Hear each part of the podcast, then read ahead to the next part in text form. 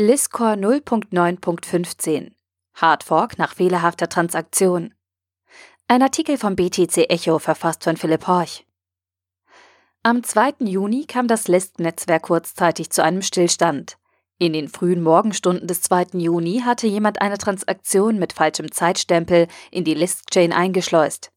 Das Lightcurve-Team konnte das Problem jedoch schnell mit einer Hardfork beheben. Am Samstag früh war viel los in den Büros des Lightcurve-Teams der Lisk Foundation. Die Lisk-Chain funktionierte zwar, jedoch nicht richtig. Die meisten neuen Blocks waren größtenteils einfach leer. Darüber hinaus befanden sie sich nur im Speicher und nicht auf der Datenbank. Es hatte sich zwischenzeitlich eine Transaktion mit einem falschen Zeitstempel eingeschlichen, was letztlich die ganze Chain zum Erliegen brachte. Das Team von Lightcurve konnte das Problem jedoch relativ schnell ausfindig machen und beheben. Max Kordek dazu gegenüber BTC Echo. Das Wichtigste ist im Moment, dass wir das Problem schnell identifizieren konnten, eine Lösung fanden und zwei Listcore-Updates bringen konnten. Eine, um das Problem zu adressieren und die andere, um in der Zukunft ähnliche Probleme zu verhindern. Als dem Lightcurve-Team auffiel, dass sie den Listcore 0.9.15 Release benötigten, um solche Transaktionen in Zukunft zu verhindern, forderten sie die Börsen kurzzeitig auf, sämtliche Transaktionen einzufrieren. Das Team testete die neue Version dann erfolgreich auf dem Testnet, um sie anschließend aufs Mainnet zu übertragen.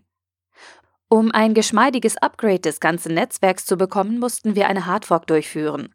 Der neue Release wurde dann auf eines der Mainnet-Nodes aufgesetzt. Dabei wurden für eine kurze Zeit die Parameter auf eine frühere Version umgestellt, sodass eine rückwirkende Synchronisierung ohne die schädlichen Transaktionen stattfinden konnte.